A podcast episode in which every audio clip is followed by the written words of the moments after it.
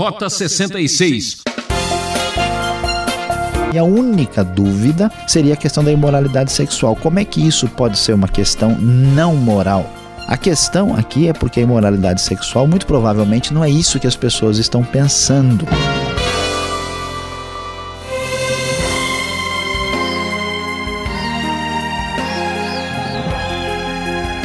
Vamos juntos para mais uma jornada pelo livro de Atos, seguindo a trilha do Rota 66. Hoje entramos nos capítulos 14 e 15 para descobrir o que está acontecendo na igreja de Jerusalém. O professor Luiz Saião vai comentar esse episódio sobre o tema Surpreso Concílio. Depois de percorrer as regiões mais inóspitas, nossos valentes desbravadores relatam tudo o que aconteceu para os líderes da igreja. É, os grandes navegadores devem sua reputação aos temporais e tempestades, não é mesmo? O que fazer quando surgem oposições e adversidades? Vamos ver? É, prezado ouvinte, talvez você já esteja surpreso por falarmos num título assim tão diferente para o programa de hoje. Mas vamos ver o que está acontecendo. Vamos nos lembrar que nós estamos no meio da primeira viagem missionária. Paulo, como nós pudemos observar, ele esteve lá em Antioquia da Pisídia e agora ele prossegue a sua viagem missionária acompanhado apenas de Barnabé. O texto vai nos dizer que depois Paulo vai para Icônio e também, como era seu costume, foi à sinagoga judaica e mais uma vez teve uma dificuldade lá na maneira de lidar com os judeus por causa dos gentios houve lá uma divisão a respeito dessa situação, houve uma conspiração contra Paulo para apedrejar tanto a ele quanto a Barnabé, e eles então fugiram para cidades próximas dali, na região da Licaônia, e foram pregar em Listra e Derbe. Em Listra acontece algo interessante: um homem paralítico desde o seu nascimento. A Bíblia nos diz, lá no verso 9, que Paulo olhou para ele, viu que ele tinha fé para ser curado, e então ele é curado de maneira especial. Quando isso acontece, aquele pessoal, veja que é interessante que agora esses gentios dessa região são gentios totalmente, vamos assim dizer, bárbaros, sem conhecimento de nada. E pagãos são pagãos mesmo. E quando eles veem o que acontece, eles acham que tanto Paulo e Barnabé são deuses. Eles chamam Barnabé de Zeus, ou seja, Júpiter, né?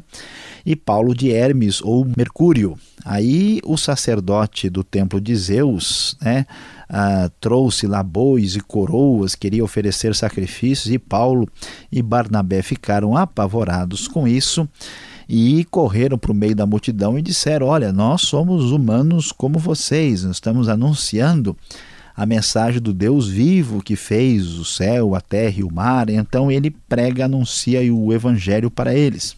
Mas aqueles uh, judeus contra Paulo e Barnabé, que estavam em Antioquia e Icônio, foram lá e começaram a incitar a multidão contra Paulo. E veja só, eles que estavam sendo considerados divindades agora foram apedrejados e arrastados para fora da cidade numa situação terrível.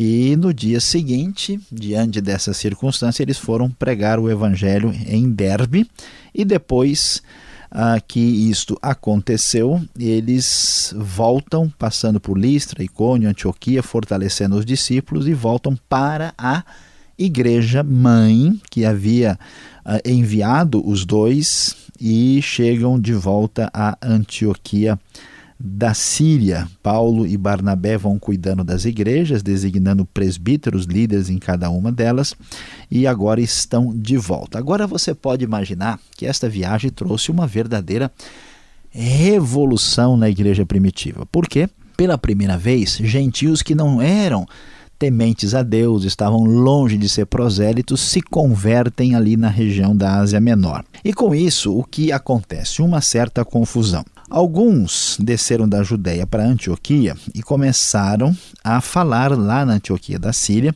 que uh, todos os gentios tinham que ser circuncidados, senão não poderiam ser salvos. E aí a discussão aí tomou conta desse processo e eles começaram então a tratar desse assunto. Paulo e Barnabé, uh, junto com outros, foram para Jerusalém para conversar com os apóstolos e os presbíteros a respeito do assunto.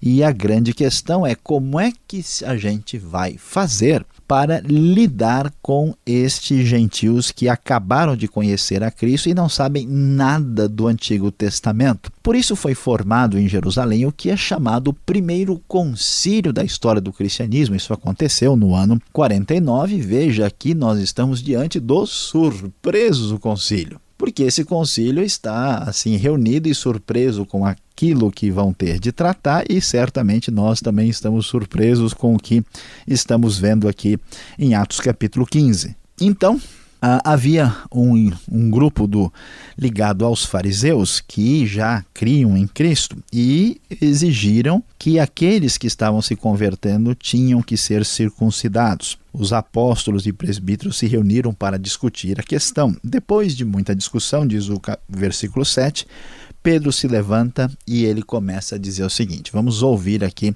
a palavra de Pedro diretamente do Concílio de Jerusalém. Irmãos, vocês sabem que há muito tempo Deus me escolheu dentre vocês para que os gentios ouvissem de meus lábios a mensagem do Evangelho e crescem. Deus, que conhece os corações, demonstrou que os aceitou dando-lhes o Espírito Santo como antes nos tinha concedido. Ele não fez distinção alguma entre nós e eles, visto que purificou seus corações pela fé. Então, por que agora vocês estão querendo tentar a Deus, pondo sobre os discípulos um jugo que nem nós nem nossos antepassados conseguimos suportar? De modo nenhum cremos que somos salvos pela graça de nosso Senhor Jesus Cristo, assim como eles também. A coisa então foi apresentada dessa maneira e imaginem só como é que isso vai ser resolvido. O grupo dos mais ligados ao farisaísmo querem que todo gentil primeiro se torne judeu para depois ser cristão. E então Pedro diz: Olha, se Deus está convertendo esses gentios e o Espírito Santo foi dado a eles, nós não devemos colocar nenhum empecilho para a situação espiritual deles. Neste concílio não se poderia permitir a entrada de nenhum empecilho. Toda a Assembleia ficou em silêncio diante disso, enquanto ouvia Paulo e Barnabé falando dos sinais e maravilhas que Deus estava fazendo entre os gentios. Então, diante disso, Tiago, que é o principal líder aqui da igreja de Jerusalém, tomou a palavra e disse: Irmãos, ouçam-me. Simão nos expôs como Deus no princípio voltou-se para os gentios a fim de reunir dentre as nações um povo para o seu nome. Concordam com isso as palavras dos profetas conforme está escrito. E aí Tiago vai fazer aí uma citação que vem do final do livro de Amós, quando Amós traz a sua profecia e diz que no futuro Deus haveria de trazer restauração. Essa restauração tinha a ver com a restauração da casa de Davi, ou na linguagem do texto, na tenda, da tenda de Davi. Depois disso, diz o verso 16: Voltarei e reconstruirei a tenda caída de Davi. Reedificarei as suas ruínas e a restaurarei, porque o restante dos homens, para que o restante dos homens busque o Senhor, e todos os gentios sobre os quais tem sido invocado o meu nome, diz o Senhor que faz estas coisas conhecidas desde os tempos antigos. Então, entendendo aqui o que acontece com Cristo Jesus como Messias que representa aí a hora da restauração uh, da dinastia davídica que tinha a intenção também de abençoar os gentios, isso significa que está na hora de abrirmos o espaço para que os gentios sejam alcançados por Deus. Assim, Tiago continua e diz: Julgo, portanto, que não devemos pôr dificuldades aos gentios que estão se convertendo a Deus. Ao contrário, devemos escrever a eles dizendo que façam o seguinte. Então, veja só: o problema é a convivência entre gentios e judeus. E a, a, a decisão desse concílio, desse surpreso concílio, é que eles deveriam se abster da comida contaminada pelos ídolos, da imoralidade sexual, da carne de animais estrangulados e do sangue, pois desde os tempos antigos Moisés é pregado em todas as cidades, sendo lido nas sinagogas todos os sábados. Não devemos fazer com que os gentios se tornem judeus, para que eles possam conviver bem ah, com os judeus, os gentios devem apenas evitar estas quatro coisas: comida contaminada pelos ídolos, imoralidade sexual, carne de animais estrangulados e também o sangue, conforme as exigências judaicas. Assim, ah, os apóstolos e os presbíteros com toda a igreja decidiram escolher alguns dentre eles e enviá-los a Antioquia com Paulo e Barnabé, e eles enviaram também, né, junto com Judas, que é chamado Barsabás e Silas, e levaram a seguinte carta. Então, Atos 15 termina aqui no finzinho com uma espécie de carta dizendo o seguinte: olha, está decidido ao que a liderança da igreja aqui do concílio definiu que nós não devemos colocar qualquer dificuldade para os discípulos gentios que estão se convertendo. Pareceu bem ao Espírito Santo e a nós não impor a vocês nada além das seguintes exigências necessárias, e cita novamente as quatro exigências apresentadas. A carta é destinada aos cristãos gentios que estão na Antioquia, em Antioquia, na Síria e na Cilícia, e assim a decisão é estabelecida. E assim, os, os, homens descem para Antioquia, reúnem a igreja, entregam a carta e informam a todos a respeito disso, conforme o texto nos apresenta com bastante clareza. E assim, esta parte do capítulo 15, porque a parte última mesmo, final, tem a ver com o começo da segunda viagem missionária e não será atenção do programa de hoje, o texto vai terminar dizendo que Paulo e Barnabé permaneceram em Antioquia, onde com muitos outros ensinavam e pregavam a palavra do Senhor no final desta tão grandiosa primeira viagem missionária que depois de tanta preocupação, confusão e ameaça de divisão, conseguiu por meio de uma reunião resolver a situação. É, prezado ouvinte, tudo isso aconteceu na primeira grande reunião importante da história da igreja, o Surpreso Concílio.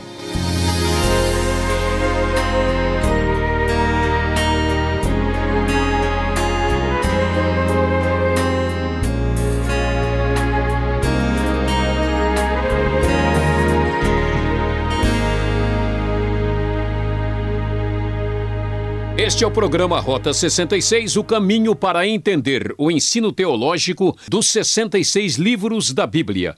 Estamos estudando o livro de Atos, hoje com o tema Surpreso Concílio. O programa Rota 66 tem produção e apresentação de Luiz Saião e Alberto Veríssimo, e na locução eu, Beltrão. Agora é a sua vez de participar. Escreva para a Caixa Postal 18.113, CEP 04626-970 São Paulo, capital. Ou rota 66 arroba transmundial.com.br. E aproveite e visite o site transmundial.com.br. Acompanhe agora as perguntas e respostas.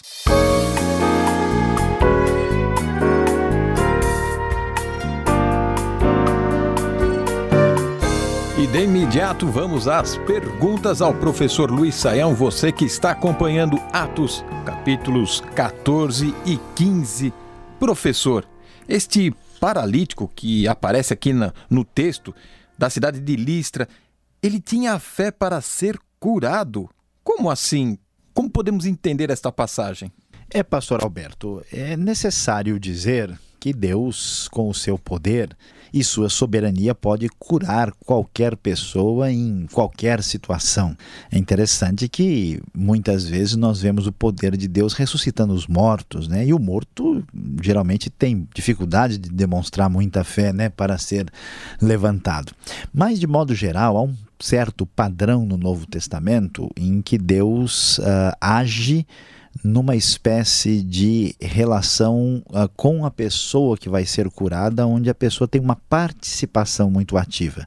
Então, este homem demonstrou, né? é interessante, o texto diz que Paulo olhou para ele e viu que ele tinha fé para ser curado. Então, a ideia do texto é que quando a pessoa expressa essa fé, manifesta isso, estabelece uma conexão diferenciada com o poder de Deus e a pessoa recebe a cura. A fé é a maneira correta como nós é, respondemos à ação de Deus em nossa vida e ela funciona em diversas áreas e tantas vezes também na área de cura física. O povo da Licaônia acreditava que Paulo e Barnabé eram deuses. Não estava claro quem eles eram como ser humanos, viajantes. Pois é, pastor Alberto, aqui a gente precisa entender né, essa situação uh, desses gentios aqui que são uh, pessoas que não têm conhecimento da lei judaica uh, e são gentios, como a gente pode dizer assim, cruz, né, sem qualquer envolvimento com alguma influência eh, que possa favorecer ouvir o cristianismo. E eles são pagãos, plenamente pagãos, que acreditam nas divindades eh, gregas ou greco-romanas, se a gente assim preferir. Tanto é que eles acham né, que Paulo e Barnabé são Júpiter e Mercúrio, ou Zeus e Hermes, né, como prefeririam os gregos. E o que acontece é que esses deuses gregos, pastor Alberto, são deuses assim meio da segunda divisão mesmo, né? Eles são deuses que eles parecem seres humanos, eles brigam, eles fazem confusão. Então a ideia de divindade não é aquela ideia de uma transcendência absolutamente superior ao mundo. Então, quando eles veem esses seres humanos, né, com esses uh, manifesta, as manifestações de poder diferenciadas especiais, eles dizem: olha, esse pessoal deve ser alguma das divindades que desceu até nós. A gente consegue entender como eles podiam confundir Deus com o ser humano, porque na verdade na cabeça deles não era tão distinto assim um do outro. Agora, esse povo era um pouco esquisito e diferente mesmo, né? Porque depois de querer oferecer sacrifícios a Paulo e Barnabé, idolatrando-os, a multidão agora queria fazer deles um sacrifício, apedrejando-os. E por que tudo isso? De repente mudou tudo. Pois é, eles foram né, incitados aí, motivados a isso. E a gente pode perceber como esse pessoal uh, não tem firmeza em si mesmo. Por quê? Porque são gentios e gentios que vivem no pleno paganismo. É a primeira vez que a mensagem do Evangelho está chegando a esses gentios, vamos dizer assim, bárbaros e pagãos que não têm nenhum relacionamento ah, com o Deus de Israel. Os primeiros gentios que se convertem, como é o caso de Cornélio, são diferentes, né? São gentios que estão aí já em contato com o Velho Testamento, conhecem a ideia da lei de Deus. Aqui não, esse pessoal é extremamente ah, ignorante e é um pessoal assim facilmente ah, aí conduzível. Então eles num primeiro momento querem fazer o sacrifício, depois, quando são motivados de maneira negativa, de fato apedrejam a Paulo e no momento, inclusive, que muitos sugerem que Paulo talvez tivesse aí tido seu, a sua viagem né, ao terceiro céu, o seu encontro diferenciado com Deus nesse momento em que ele passou por essa situação tão difícil. Falando em viagem, esta primeira viagem de Paulo tanto problema em que aconteceu a ponto de ser necessário montar um concílio lá na cidade de Jerusalém. Por que tudo isso? Pois é, porque a igreja estava enfrentando uma situação totalmente diferente, né? Primeiro o pessoal já tinha ficado meio assustado que os primeiros gentios tinham uh, recebido a mensagem de, de Cristo e tinham recebido também a ação do Espírito Santo. Agora eles vão para lugares assim muito pouco imagináveis e agora é, um grupo grande de pessoas se converte né, na região da Ásia Menor, da Licaônia aí. E então o que acontece? A igreja de Jerusalém fica numa situação complicada com aqueles que eram assim mais, podemos dizer assim, judaizantes. Eles achavam que a pessoa tinha que primeiro se tornar um judeu praticante para depois poder se tornar cristão toda essa discussão ela é levantada para tomar a decisão sobre como é que os de tradição judaica vão conviver com esses gentios que não têm nenhuma relação com esse tipo de tradição, o que pode se exigir deles, o que não deve ser exigido, em função de uma unidade cristã entre os dois grupos. Agora, fico pensando sobre este concílio. As decisões ali tomadas são obrigatórias para nós hoje também. Eu pergunto isso por causa de um comer um bife mal passado. É pecado comer sangue? Pois é, pastor Alberto, aqui é uma questão muito é, interessante que leva muita gente aí a uma situação difícil, né, para entender o que está acontecendo. Nós temos duas possibilidades de resposta para isso e vamos analisar como é que se deve entender. Alguns autores tentaram entender que esses mandamentos eram absolutos. Eles entendiam, por exemplo, que a proibição do sangue envolvia, na verdade, a condenação do assassinato, do derramamento de sangue. Eles entendiam como é fácil entender, que a imoralidade sexual era proibida e que não poderia se oferecer comida sacrificada a ídolo, porque isso, claro, é prática de idolatria, está errado. Só que uh, o texto também fala da carne de animais estrangulados, ou algumas versões falam sufocados. E, e aqui não dá para entender essa carne de animais estrangulados como uma coisa é, teologicamente central, nem um aspecto moral. Por isso, a outra alternativa que parece fazer mais sentido é que esses mandamentos, todos eles são cerimoniais.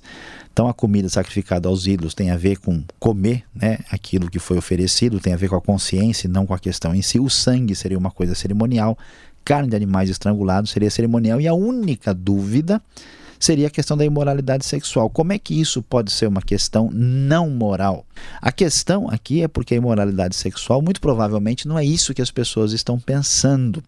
É provável que o texto de Atos aqui, Lucas está fazendo referência ao fato de que, de acordo com a lei né, judaica, lá em Levítico 18, é proibido casar com parente. Enquanto para os gregos e romanos e os gentios, de modo geral, isso não era problema.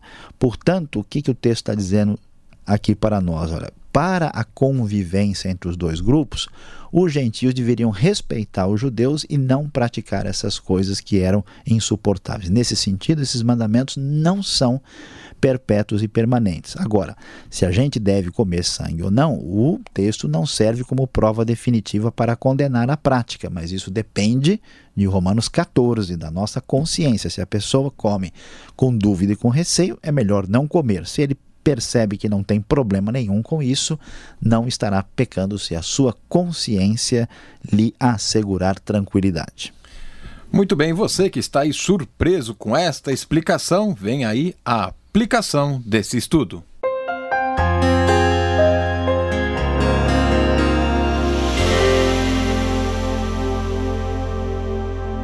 No Rota 66 de hoje, é, você viu aí Atos capítulo 14 e capítulo 15. Nós falamos sobre o surpreso concílio, sim, a primeira viagem de Paulo termina com a evangelização de cidades como Listra, Derbe, Icônio e enfim eles voltam para Antioquia da Síria com os resultados extraordinários, mas que leva a uma discussão sobre o relacionamento dos grupos diferentes dentro da igreja que nascia da igreja primitiva. Meu prezado ouvinte, veja como a coisa caminha na direção correta. Veja, aqui está a verdadeira aplicação. Em meio à divergência e à discussão, é preciso fazer de tudo para manter a união.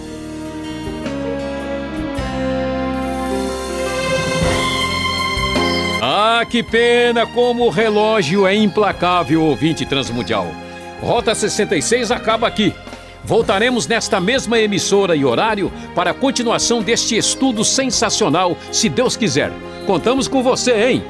Rota 66 é uma realização transmundial. Até o próximo e fique com a paz do Senhor.